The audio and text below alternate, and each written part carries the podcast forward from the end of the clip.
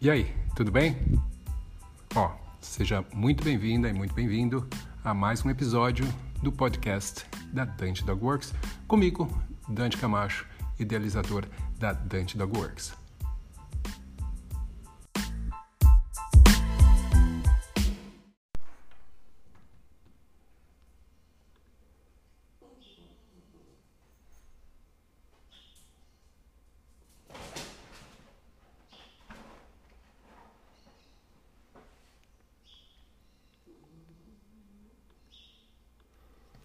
E aí, galera mal condicionada, muito bom dia, tudo bem?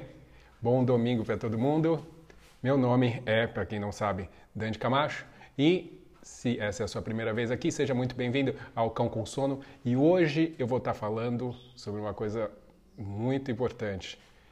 Faça o que eu falo, mas não faça o que eu faço. Será que os adestradores estão sendo hipócritas quando dizem para os seus clientes para fazerem as coisas? Será que a gente realmente faz aquilo que a gente prega?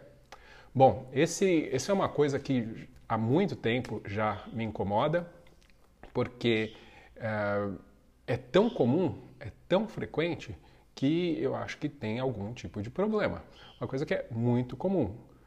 Por que, que os adestradores, muitos deles, então não é todos, obviamente, não adestram seus próprios cães? Por que, que tem tantos adestradores com cães que simplesmente não foram uh, nem adestrados, ensinados coisas, ou não são educados, ou não são sociabilizados? Por que, que isso acontece? E eu tentei né, procurar diversas uh, opções né, de resposta para isso. Opa, desculpa, voltei. e uma coisa que, que, assim, são algumas opções, né, que, que surgem para mim aí. Uma delas é você ter um cão e realmente uh, ter o cão simplesmente como um, um veículo para sua satisfação pessoal, mas uh, que não é sua prioridade realmente. Você tem ali tal, como muita gente tem cachorro simplesmente por ter. E que não é a, a sua prioridade não é ah, cuidar desse cão da forma que você acredita ser a melhor forma. Tá? Você tem outras prioridades, o seu cão fica para segundo plano. Então, essa é uma possibilidade muito muito provável, até em muitos casos, que a pessoa simplesmente tem o cão, mas ela não se importa. Ela não está nem aí. Então ela tem outras coisas para fazer, ela tem outras prioridades, então o cachorro fica segundo plano mesmo. Outra possibilidade seria o fato da pessoa não acreditar realmente naquilo que ela está pregando, o que é bastante complicado, né? Uh, você fala para as pessoas fazer as coisas, mas você realmente não acredita naquilo que você está falando. Você fala uh, ou você nunca fez aquilo que você está falando para as pessoas. O que eu acho que é uma, um erro muito grande, porque é muito difícil você cobrar das pessoas uh, alguma coisa que você nunca experimentou. Você não sabe se é difícil fazer, se não é difícil fazer. E eu não estou falando de técnicas de treinamento, eu estou falando de hábitos. Né? Então, tem gente que está aí nesse, nesse grupo também.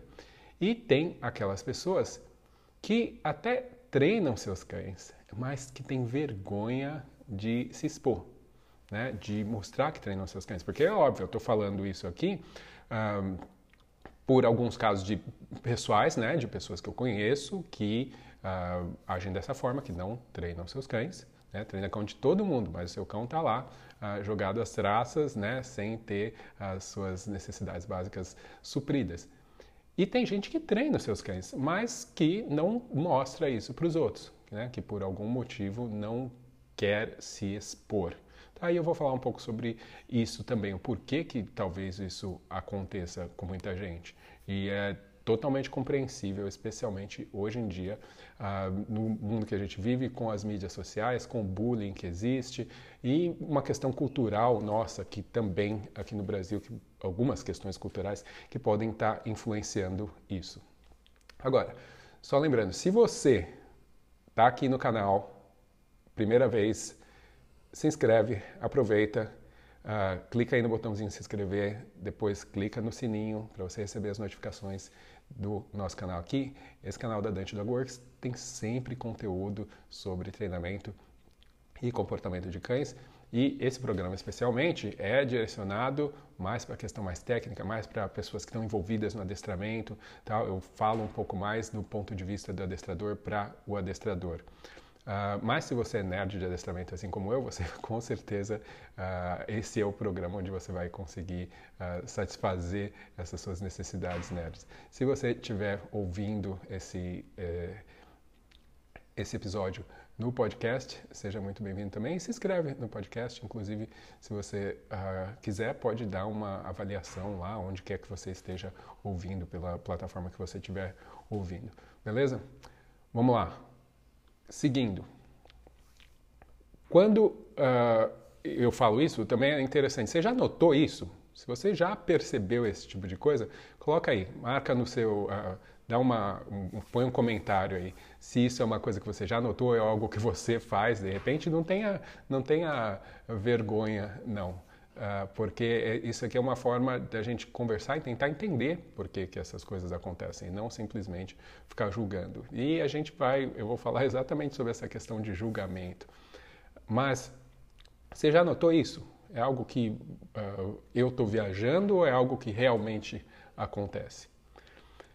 Porque é muito comum que os adestradores eles exijam dos seus clientes né? Ah, você tem que fazer enriquecimento ambiental para o seu cachorro, você tem que dar mais exercício físico para o seu cachorro, você tem que ser consistente naquilo que você faz. Eu estou falando para você que tem que ser feito desse jeito, então tem que ser consistente, você tem que praticar, você tem que se dedicar para o seu cão. Isso é o que a gente prega, tá?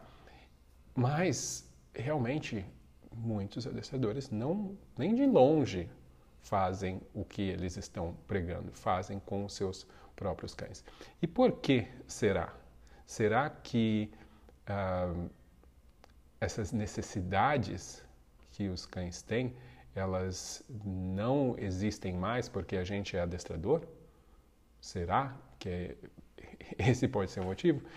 E quais são essas necessidades? Se você já uh, ouviu em algum lugar ou já ouviu falar sobre necessidades básicas dos cães, tem uma pirâmide que chama a pirâmide de Maslow, que foi adaptada para uh, essa questão das necessidades dos cães. Está vendo aí no cantinho da tela. E daí tem todas as necessidades né, que a gente uh, considera serem importantes, coisas que os cães precisam ter para prover bem-estar para eles. Então, se você está no, no, podcast, eu vou ler aqui para vocês. Então, a gente tem a, na base da pirâmide, eu vou, come, vou começar de baixo e vou subindo, né? Necessidades biológicas, depois tem necessidades emocionais, depois as sociais, uh, adestramento e comunicação, né? E necessidades cognitivas. Então, uh, são todas necessidades, certo? Que os cães têm. Não é uma coisa que você, ah, eu tenho que dar isso extra para o meu cão. Isso são necessidades básicas. Quando a gente fala biológica, a gente está falando de, da parte física mesmo, né? Questão de saúde e tudo mais. Então, uh, obviamente que isso é super importante. Tem a ver com questão de alimentação, tem a ver com questão de estar tá se sentindo bem, saudável, não estar tá sentindo dor, esse monte de coisas. Questões emocionais, né? O cachorro não pode viver com medo, por exemplo. Né? Então, é, são necessidades básicas. O cachorro tem que estar tá livre disso uh, necessidades sociais, ou seja, o cachorro tem que ter contato social com outras espécies ou com a espécie que igual a ele. Então é vale ressaltar, né, que não é porque você tem um cachorro que ele tem que conviver com outros cães. Isso é, é algo que em muitos casos não é real, não faz bem para o cachorro, na verdade, não é uma necessidade do cão, depende muito de, da personalidade desse cão, de como ele foi socializado, a infância dele, para saber realmente o que, que é para ele é importante, com quem é importante estar. Mas o fato de estar com outros elementos que ele considera importantes para ele é algo que é uma necessidade, tá? Então, uh, necessidades sociais é algo que todos têm. Adestramento e comunicação e o que, que isso significa? Você ensinar para o animal ou trabalhar de alguma forma com esse animal para facilitar essa comunicação entre você e ele, ou ele com você e o meio, né? Mas eu vejo que através da, da do adestramento, você permite, oferece para o cão ou promove para o cão a possibilidade de expressar o que, que ele está sentindo. Né? Então, óbvio que ele vai expressar de outras formas, mas se você cria um meio de comunicação onde que facilita isso, vai ser algo que, muito legal. Por último, a gente tem o que a gente chama de necessidades cognitivas, que estaria no topo da pirâmide, que eu, sinceramente, não acho que deveria estar no topo da pirâmide. Eu acho que é algo muito importante. E que, na verdade, eu acredito que fazer uma pirâmide nem é a coisa ideal. Seria, eu acredito que tudo isso, todos esses elementos são extremamente importantes, mas é óbvio que você não consegue ter nada se você não tem saúde física. Né? Você não consegue ter nenhuma outra coisa se você não tem saúde emocional. Então, uh, você consegue ter saúde física sem ter uh, estimulação cognitiva. Consegue, mas não significa que o cachorro está bem. Né? Então, ter uma dessas coisas não é, não significa que o cachorro tem bem-estar. E a ideia é sempre a gente tentar prover bem-estar. Agora, eu reconhecendo essas, essas necessidades, se eu não aplico, se eu não uh, promovo isso, será que eu realmente acredito nisso? E será que quando eu observo a vida do meu cão, será que eu analiso todas essas, essas uh, esses elementos dessas necessidades da pirâmide? Porque tem muita gente compartilhando isso, falando, ah, cachorro precisa disso, cachorro não sei lá, lá, lá. Mas na hora de olhar para o seu próprio cão, né? Será que está realmente fazendo o que é necessário, reconhecendo tudo isso? Para algumas pessoas, sim, óbvio, tem muita gente que não, não consegue perceber isso, olhar para a sua própria situação, para o seu próprio cão. E quando que eu comecei a notar isso? Eu comecei a notar isso, óbvio, de, quando eu estava trabalhando, comecei a trabalhar com cães, conhecer outras pessoas que trabalhavam com cães, e a justificativa sempre era a mesma, né? Ah, eu não tenho tempo, passo o dia inteiro fora, né? Aquela coisa de adestrador que tem que ficar dirigindo de um lugar para outro, dando aula em lugares diferentes e tal. Passo o dia inteiro fora, seu cachorro fica lá, né? Sem fazer nada, e você chega em casa e você está cansado, e daí você não dá para ele é o que você acredita ser necessário para que um cão tenha. O que muito interessante é também a mesma coisa que os donos de cães com quem a gente trabalha acaba justificando, justificando dessa forma. Né? Pô, a pessoa está cansada, ela está uh, trabalhando o dia inteiro, ela chega, o cachorro fez um monte de coisa, ela tem que treinar, ela tem que fazer.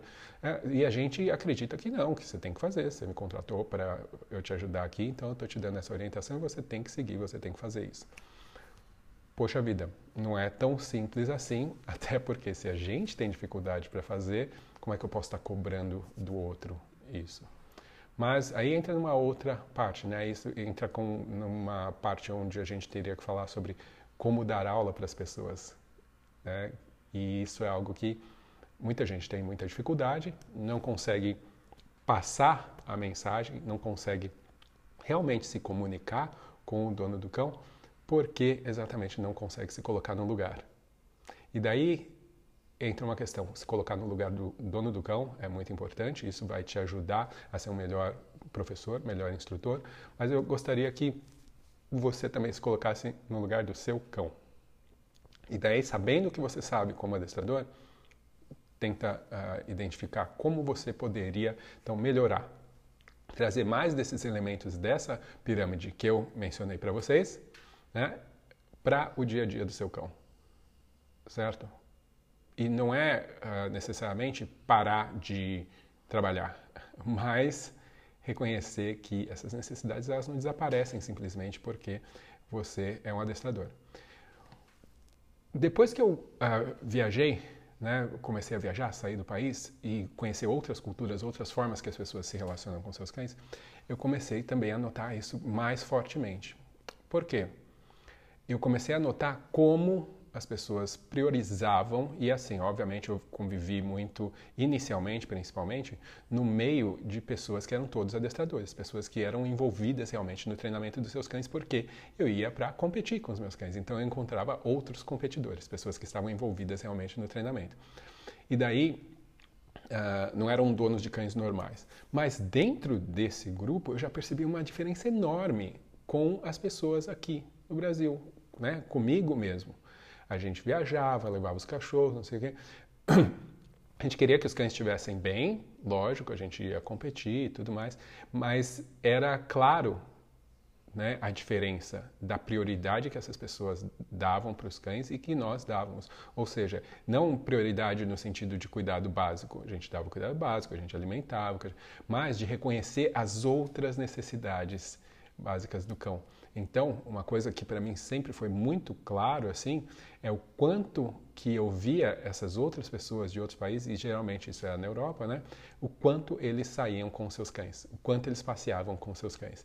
A gente, inclusive, muitas vezes, né, estava indo competir e tal, a gente não tinha uma mentalidade realmente uh, dentro do esporte de gente que entende, que, é, que trabalha com isso.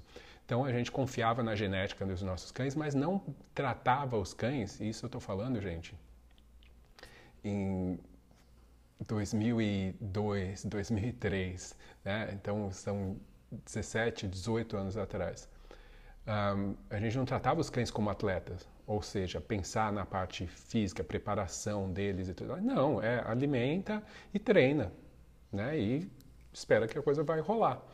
E a gente não reconhecia essas outras necessidades. E eu percebia que, putz, meu, esses caras estão saindo com o cachorro todo dia, não vai ficar os cachorros cansados para depois competir. Não, todo mundo passeava, levava seu cachorro. Você via as pessoas com seus cães o tempo inteiro, enquanto os nossos cães estavam esperando no quarto do hotel. Né? Então, isso foi gradativamente mudando, foi especialmente dentro desse mundo de competidores. Né? Mas é uma coisa que não fazia parte do nosso dia a dia. A gente não reconhecia isso como sendo uma necessidade, não fazia parte da nossa cultura. E para eles fazia parte.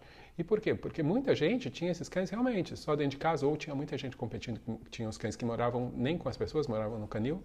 Então, para gente, essa ideia do cachorro ficar parado né, e não ter uh, outros estímulos a não ser o próprio treinamento e o que vem, o que o treinamento fornece, né, além de atividade física, cognitiva, social e tudo mais, mas limitado a esse momento, a gente não reconhecia as necessidades disso mais amplas, né, para o dia a dia, para o bem-estar realmente do cão. Então, uh, isso foi para mim muito óbvio desde o início. Quanto mais eu fui viajando e conhecendo, e quanto mais tempo eu conseguia passar, ah, especialmente na Europa, mais eu notava isso, porque quando eu passava mais tempo, eu conhecia mais as pessoas, eu via mais o dia a dia deles. E daí eu comecei a ver gente, daí pessoas que eu admirava, competidores muito ah, bem-sucedidos, daí eu ficava observando, e aquilo, para os nossos cães, assim como para a gente, a gente fazia uma viagem imensa, né? Os cães eles tinham que estar muito bem fisicamente para render. E uh, era óbvio também que o nosso rendimento dos nossos cães não era só devido ao treinamento, talvez que fosse inferior, mas porque tinha uma questão de preparo mesmo desses cães, que é um preparo que faz parte desse dia a dia. Né? E de pessoas que eu via, nossa, que o cachorro passaria três horas por dia. Né? E óbvio que são situações e situações. Tem gente que passeia uh, várias vezes ou passeios longos, mas pode passear com o cachorro solto na mata e pode uh, tem gente que tem parques perto, tem gente que não, mas uh, as pessoas se, se adaptavam. Uma coisa que eu via também, mesmo quem não era profissional trabalhava com isso, mas que era envolvido com o treinamento e do seu cão e competia com o seu cão. Uh, tinha essa responsabilidade de, por exemplo, na hora do almoço do seu trabalho, ir para casa para passear com o cachorro. Certo? E nem tinha essa questão de terceirizar, sabe, de pedir para ou pagar um passeador para fazer. Não, as pessoas reconheciam a necessidade. Daí depois eh, eu achava, né, bom, isso daí deve ser o pessoal que é mais que trabalha com isso, está mais envolvido nessa questão de treinamento. Quando eu tive a oportunidade de passar mais tempo uh, viajar, passar um mês, dois meses uh, em outros países. E daí, quando eu fui para o Canadá também, daí que eu percebi que não, e realmente é uma questão cultural das pessoas adquirirem o seu cão e reconhecerem que ter um cão significa você ter que fazer certas coisas. Não é um extra, mas você ter que sair, você ter que ensinar, você ter que sabe, suprir algumas coisas é algo que é normal, faz parte de se ter um cão. E que para a gente não, não era tão óbvio assim. Então, para mim, ficou muito mais claro quando eu saí e vi outras culturas como outras pessoas se relacionavam com seus cães e supriam essas necessidades, não de uma forma consciente, ah, eu tenho que fazer isso porque eu vi a pirâmide. Não, porque fazia parte culturalmente do fato de se ter um cão, prover essas coisas para o cão. Tempo do cão em liberdade, passeios diários múltiplos, uh, ensinar uh, o adestramento básico, né, para prover uma comunicação melhor para o cão.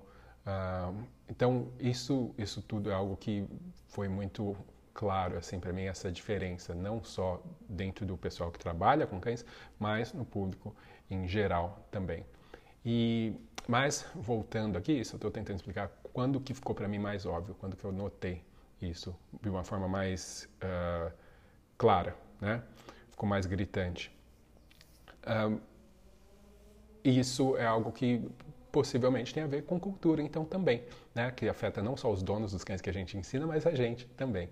Mas ah, vale a pena a gente refletir e pensar, putz, eu acredito realmente naquilo que eu estou falando, porque se eu acredito, eu tenho que voltar atrás, tenho que pensar realmente no que está acontecendo na minha vida, com o meu cão, né? e tentar uh, uh, mudar isso. Um, eu falei que tinha três possibilidades, né? A possibilidade de você ter um cão e não se importar, não vou nem falar sobre isso, né? Mas tem a segunda, que seria esse fato de você não acreditar, e tem a terceira, que no caso seria o fato das pessoas terem vergonha de se expor, né? de expor que trabalha com cães e, e não treina, ou que treina o seu cão, e, mas por algum motivo ter vergonha de mostrar isso. Um, e é, eu compreendo totalmente quando a pessoa não compartilha o que faz com o seu cão por vergonha. Por quê? Nós vivemos num, num mundo, mais especialmente aqui no Brasil, onde a gente, é, quem trabalha com isso, aprende meio que no dia a dia, fazendo um curso ali, outro aqui, mas não tem uma formação oficial, uma coisa que possa né, e mesmo quando a pessoa faz um curso mais longo, ela percebe que ela precisa de tempo, né? Que não é tão simples assim, tipo você lê um livro e você vai sair adestrando cães e, e, fazendo as coisas muito bem. Não é bem assim, né? Requer tempo e daí isso requer uh, que a pessoa se sinta confiante naquilo que ela está fazendo. E é difícil você se sentir confiante quando você se sente sozinho. E isso é uma coisa também que é influenciada. A gente não tem uma comunidade de adestradores, certo? As pessoas não falam a mesma língua. E o que que acontece? Existe, especialmente, e eu acredito que muitas pessoas que estão assistindo aqui uh, seguem algum tipo de, de, de, metodologia de treinamento que tem uma fundamentação em uh, trabalhar com recompensas e tudo mais. E dentro desse grupo, que eu vou chamar aqui, só para ficar mais fácil da gente identificar, de pessoas que trabalham com adestramento positivo ou positivistas, é possivelmente um dos grupos que é mais crítico do adestramento ou de adestradores, onde gosta de julgar, de pichar, falar que o outro está errado, uh, meter o pau na metodologia do outro, do jeito que o outro está fazendo as coisas. Então, o que, que acontece? Quando você faz parte de um grupo onde isso é normal, é muito, mas muito mais provável que você vai se sentir acuado de se expor, porque você reconhece que existe uma grande chance de você ser julgado, certo? Então, presta bastante atenção, porque quem está uh, pregando o positivismo está agindo de uma forma que vai totalmente contra a metodologia, a ideia do treinamento uh, baseado na utilização de reforços positivos. Né? E isso é muito um, fácil de se ver e de se identificar. Né? Tem gente que gasta tempo, bastante tempo, simplesmente bastante energia para criticar os outros. Né? Agora, tem uma coisa que os adestradores, na maioria das vezes, não tem problema de fazer, de expor, né? que é quando uh, oferece para o seu cão algum tipo de enriquecimento, o que é ótimo, é super importante a gente fazer. Eu vejo, entretanto, que enriquecimento ambiental, uh, na maioria das vezes, é oferecido, é utilizado de uma forma uh, a tentar suprir outras coisas que o cachorro não está tendo, não está sendo oferecido. Então, hoje em dia, quando a gente pensa em quarentena, por exemplo, é super importante você ter essas opções. Mas, quando a gente não tem quarentena, a vida de um cão deveria ter uh, outras oportunidades para conseguir ter diversos estímulos para que eu não precise ficar tendo que enriquecer o ambiente do meu cão ah, para tudo que ele faz, até porque isso pode até gerar estresse dependendo de como for feito. Mas o que eu quero dizer é que ah, as pessoas usam enriquecimento ambiental como se estivesse ah, tentando treinar o cachorro, aparentemente. Né? Ah, isso é o que eu treino o meu cachorro, ele a comer.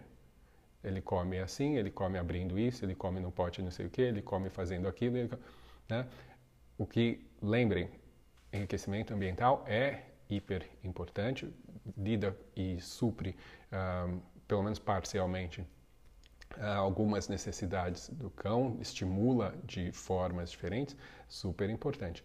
Mas, se você é treinador de cães, você tem que reconhecer que possivelmente você poderia estar fazendo mais para o seu cão. Mas, o que, que acontece? Você, talvez você até faça, mas você não expõe. Né? Muita gente só expõe o fato de estar enriquecendo a vida do seu cão, oferecendo coisas para o seu cão, dando coisas para o seu cão, uh, e se meio que se excluindo disso. Eu acho que é muito importante a gente estar presente nesse enriquecimento né, a nossa interação, é o nosso treinamento, é a nossa comunicação com o cão é muito importante. Eu acho que isso é uma coisa que seria muito rico a gente compartilhar, porque a gente sabe, sendo uh, trabalhando com cães, né, independente do, do, como você trabalha, se você é passeador, se você é sitter, se você é adestrador, se você trabalha com cães e você está nas mídias sociais, porque todo mundo está e quem não está não existe, né, uh, você está de alguma forma formando opiniões. E se você está formando opiniões, é, você tem a oportunidade de estimular as pessoas a fazerem coisas legais com seus cães. E todo mundo está estimulando a enriquecer o ambiente dos cães e alimentar os cães de formas diferenciadas e tudo mais, mas é sempre aquilo, né? Excluindo-se da situação. Eu sou quem prepara e dá, mas eu não tô, não tenho atividades e coisas que eu faço com meu cão que que nós façamos juntos, que reforcem a nossa interação social, que estimule o cão de outras formas, onde eu também faço parte disso. E também o treinar, né? ensinar coisas diferentes para o seu cão através da interação com você. Eu sei que treinamento não acontece só dessa forma, obviamente, mas é algo que eu sinto uma falta muito grande. E eu acredito realmente que tem uma grande parte aí dessa da, desse grupo, né, dos adestradores que não faz isso ou que não mostra isso por questão de não se, não se sentir seguro, sentir uh, que a comunidade vai uh, ou tem uma chance grande de criticar muito forte. Né? E tem uh, muita gente que critica né, os outros treinando os cães, ou a metodologia que o outro usa, ou o equipamento que o outro usa, que não treina seus cães certo? E daí, óbvio, eu acredito que quem mais critica tem menos chance de se expor ainda, porque reconhece que, putz, isso pode acontecer comigo, eu posso ser criticado e tudo mais. E daí fica aquela insegurança né, das pessoas fazer, fica todo mundo né, com dedinhos, ai meu Deus, não, não, é isso, aquilo, mas eu falo do outro, né, mas eu não, não me exponho também. Se expor quanto a profissional, eu acho que é quase que uma obrigação nossa, tá? Se a gente quer realmente, se a gente se importa em influenciar uh, o, o, mundo canino, né? A sinofilia, o, o, a forma com que as pessoas interagem com seus cães.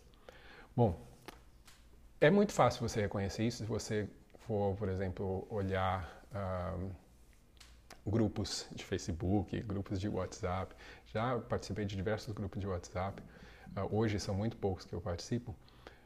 Por quê?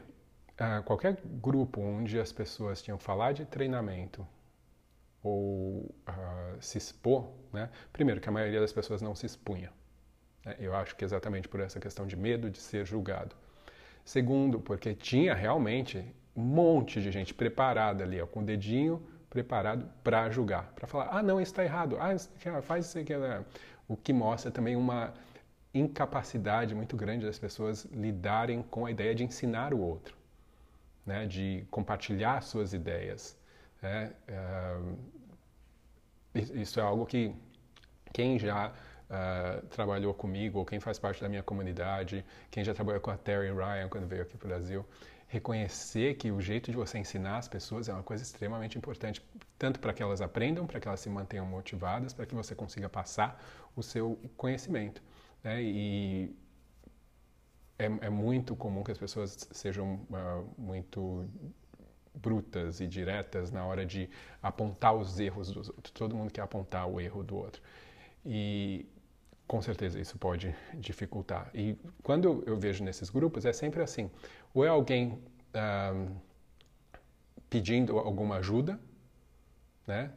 Uh, talvez uma pessoa nova ou leigo, ah, onde é que eu faço um curso, onde é que eu faço aquilo, assim, ou é alguém tentando mostrar alguma coisa para os outros, né? Algo que eu fiz, algo que eu estou fazendo com o cachorro. Isso quando acontece, né? Isso é mais em grupos de adestramento geral, não? O pessoal do adestramento positivo dificilmente posta alguma coisa treinando seus cães. É muito, muito raro. Tá? E quando as pessoas postam alguma coisa, independente de que grupo você faça parte dentro do adestramento, as pessoas elas não estão esperando uh, críticas construtivas ou como melhorar. Elas estão buscando aquelas palminhas, sabe aquelas palminhas do, de mensagem que o pessoal coloca? Né? Todo mundo quer ter o seu ego acariciado. Mas é, não existe esse sentido de comunidade realmente se ajudando. Né? E o que é muito uh, triste, porque é uma, a gente tem as redes sociais que seria uma oportunidade incrível de você fazer isso, mas a gente não utiliza da forma correta. Né? As pessoas não conseguem manter o foco no propósito dos grupos, as pessoas não conseguem realmente uh, reconhecer que aquilo poderia ser para ajudar a todos. Né? Ou a pessoa está ali porque ela não quer pagar um curso, então ela fica ali só para tentar pegar e sugar a informação dos outros, mas uh, é uma finalidade diferente, não é simplesmente evoluir, aprender com e compartilhar. Né? Então, Uh, infelizmente, é muito comum a gente ver isso. E é uma coisa cultural. É uma coisa cultural. De alguns lugares é assim. Eu faço grupo, eu faço parte de alguns grupos no Facebook onde a interação é bem diferente. Tá? Então depende também de onde é, como que as pessoas normalmente interagem. Talvez a forma que os grupos são administrados, as regras e tudo mais. Mas é muito, muito comum que dentro desses grupos o propósito seja perdido muito rapidamente.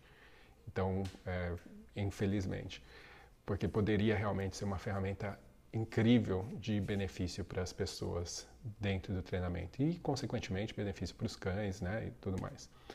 Um, agora, talvez tenha uma outra coisa, e daí eu vou aqui chegando ao final dessa live, que é o fato de que o fato de você ser adestrador talvez implique para muita gente na ideia de que ah, eu preciso ter um cão perfeito, né? O meu cão tem que ser perfeito. E eu conheço um monte de adestrador que, obviamente, tem cães que têm problemas, é normal ter cão que tem problema. Os cães não são todos perfeitos e o adestramento em si não significa que você muda o que é um cão, muda a personalidade de um cão. Então, tem muita gente que tem esse receio, putz, meu cão tem que ser perfeito, então eu não vou me expor né? Porque eu não devo ser um treinador muito bom se o meu cachorro não é perfeito, e daí as pessoas vão me julgar. E essa, essa é uma lógica bastante uh, triste, na verdade, mas é só você pensar. O fato de eu ser médico significa que eu nunca posso ficar doente? Ou significa que meu filho, minha esposa, nunca possam ficar doentes? Não, obviamente que não. O fato de você ter um conhecimento não faz com que você não esteja suscetível aos problemas naturais da vida. Né? E a gente está falando de seres vivos quando a gente está falando de cães.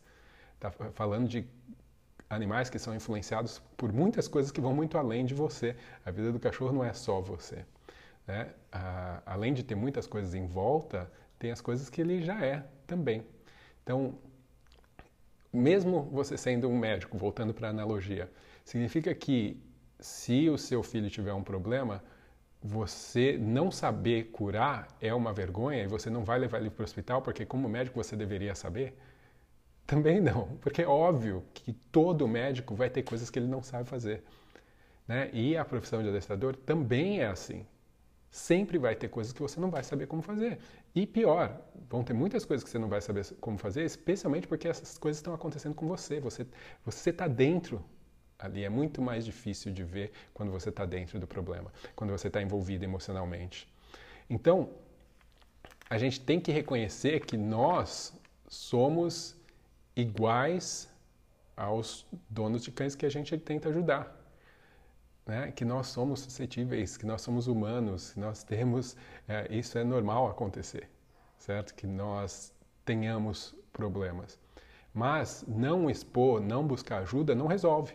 Simplesmente mantém todo mundo trancadinho ali, só deixando sair o que acha que o outro vai gostar, que é uma das, das falácias aí das mídias sociais. Né? Então, todo mundo solta as coisas que acha que são politicamente corretas e que as outras pessoas vão curtir que acha bonitinho, mas ah, na questão de evolução pessoal e, consequentemente, evolução do bem-estar dos seus próprios cães, a gente acaba falhando, a gente acaba pecando. Tá? Então, um, quando eu, eu, por exemplo, tenho meu curso Adestramento Funcional, né, que agora tem o Adestramento Funcional 2.0, que tem a intenção de passar o máximo de conhecimento para as pessoas para facilitar a compreensão sobre o que é o adestramento, desde a parte científica, da parte da etologia, parte do, do conhecimento comprovado mesmo e também do conhecimento histórico que a gente tem e da experiência. Eu tento trazer o máximo de informação possível. Agora, eu criei uh, um grupo no Facebook, é uma comunidade, para os alunos, para que eles possam expor os seus treinos, para que eles possam né, compartilhar suas dúvidas e questionamentos. Uh, e o que acontece? Geralmente, quem expõe são os novatos, as pessoas que estão começando, que ainda não estão uh, calejadas, que ainda não estão uh, feridas por esse mundo de julgamento. As pessoas que fazem o curso, tem muitas pessoas que são profissionais, que trabalham com adestramento há muitos anos, que fazem o, o meu curso, só que elas ficam escondidas, elas não se expõem elas têm medo de mostrar que talvez elas não saibam alguma coisa, o que é triste no fim das contas. Como eu falei, quem sai perdendo é exatamente a pessoa que está ali, que deveria estar tá aproveitando para aprender. E não estou dizendo que ah, você vai expor, expor e eu vou ter a resposta. Não, porque eu também não sei tudo. Mas é muito mais fácil a gente conseguir achar a resposta em conjunto, em comunidade, se ajudando, do que ficar sozinho. Tá? Então, reconhecer que todos nós somos iguais, certo? E que você precisa, faz parte do seu aprendizado, você treinar o seu próprio cão, você treinar os cães que você convive, tá? Se você não tem cão, treinar o cão do seu vizinho, treinar o cão do seu amigo, da sua mãe, o que quer que seja, tá? Isso faz parte. E ter dificuldades também faz parte. E só tendo dificuldades e pedindo ajuda e tendo pessoas que pensam da mesma forma que você se ajudando, que você vai conseguir evoluir e se transformar num profissional melhor. E eu já falei, isso tudo bem, vale para adestrador, mas vale para passeador, vale para pet sitter. Tá? Então, você tem que uh, se expor, não tem muito jeito. Tem que se expor reconhecer as suas falhas, sua humanidade. Quando você tem um problema, saber como avaliar esse problema é, acho que provavelmente a habilidade mais importante que a gente tem que ter. Não é resolver o problema, é saber olhar, reconhecer que ele existe daí tentar avaliá-lo. Peraí, por que, que isso está acontecendo? Por que, que isso pode estar acontecendo? O que, que eu estou fazendo? Olhar para você, olhar para o cão, olhar para a situação, todas as variáveis que podem estar fazendo essas coisas acontecerem ou não acontecerem. E a partir daí, tentar, talvez com a ajuda de outras pessoas, refazer o seu plano, né? reiniciar aquilo, tentar algo diferente. Ficar trancado não vai fazer ninguém evoluir, tá? Ficar colocando só a imagem do seu cachorro comendo não vai fazer você o melhor treinador. Pode te dar mais curtidinhas no, no, no Face, no Insta, pode fazer as pessoas ficarem felizes, ou seja, faz parte, é legal. Estou falando que as pessoas têm que parar de fazer isso. Mas, se você quer evoluir como treinador, né, vamos fazer o que a gente prega. Né? É o, o, título dessa live. Né? Faça o que eu falo, mas não faça o que eu faço. Né? Isso não, não pode ser assim. A gente tem que incorporar aquilo que a gente acredita. Óbvio, eu falei, tem razões diferentes para as pessoas não treinarem seus cães, né? Mas se vergonha, insegurança é uma delas, essa última parte aqui, isso que eu falei por último, é o que eu gostaria de compartilhar com você. Bom, vou ficando por aqui. Eu sei que esse papo para muita gente é pesado, vai fazer você parar e ficar pensando, putz, onde é que eu me encaixo dentro disso? Tá? Saiba que todos nós estamos no mesmo lugar, não é só você tá? Sai da sua bolha, porque não é só você, não é que você falar com outra pessoa. Se a pessoa for sincera, ela vai te dizer que ela também está na mesma situação. E só a gente se unindo, realmente como comunidade, para melhorar, que a gente vai conseguir evoluir. Um, como eu falei, deixe seu comentário. Aqui a Fanny colocou um comentário. Bom dia, realmente acontece. Quando eu, coloquei, eu falei no começo da live, se você nota que tem muito disso, né? As pessoas uh, como adestradores, falam para os outros treinar, mas não treinam os seus próprios cães. É, então, se você vê isso acontecer, se, você é culpado disso, coloque seu comentário aí. Por que, que você acha que isso acontece? Né? Tem, como eu falei, eu vejo três razões diferentes, mas por que, que você acha que as pessoas fazem isso? Se você acha que isso é real, realmente, que os treinadores não treinam seus cães, eles pedem para as pessoas fazerem tudo né, ter tantas tais atitudes e tudo mais, mas não fazem. Isso é real? Acontece mesmo? E por que, que você acha que isso acontece? Tá? Compartilhe aí comigo a sua opinião. Eu uh, espero vocês amanhã, né, que tem mais um Cão com Sono. Prazer grande estar aqui com vocês e a gente se vê numa próxima. Bom fim de semana, bom domingo para todo mundo.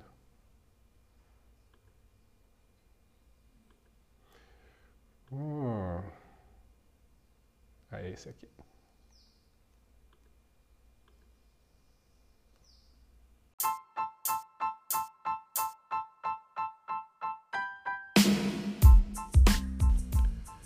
Então, pessoal, esse foi mais um episódio do podcast da Dante Dog Works.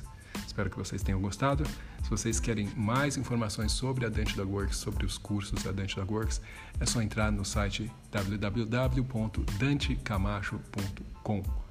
E lá você vai saber um pouco mais sobre mim, sobre a minha história e também sobre os cursos aí que a gente tem disponível. Eu espero vocês no próximo episódio, então. Até mais, um abraço.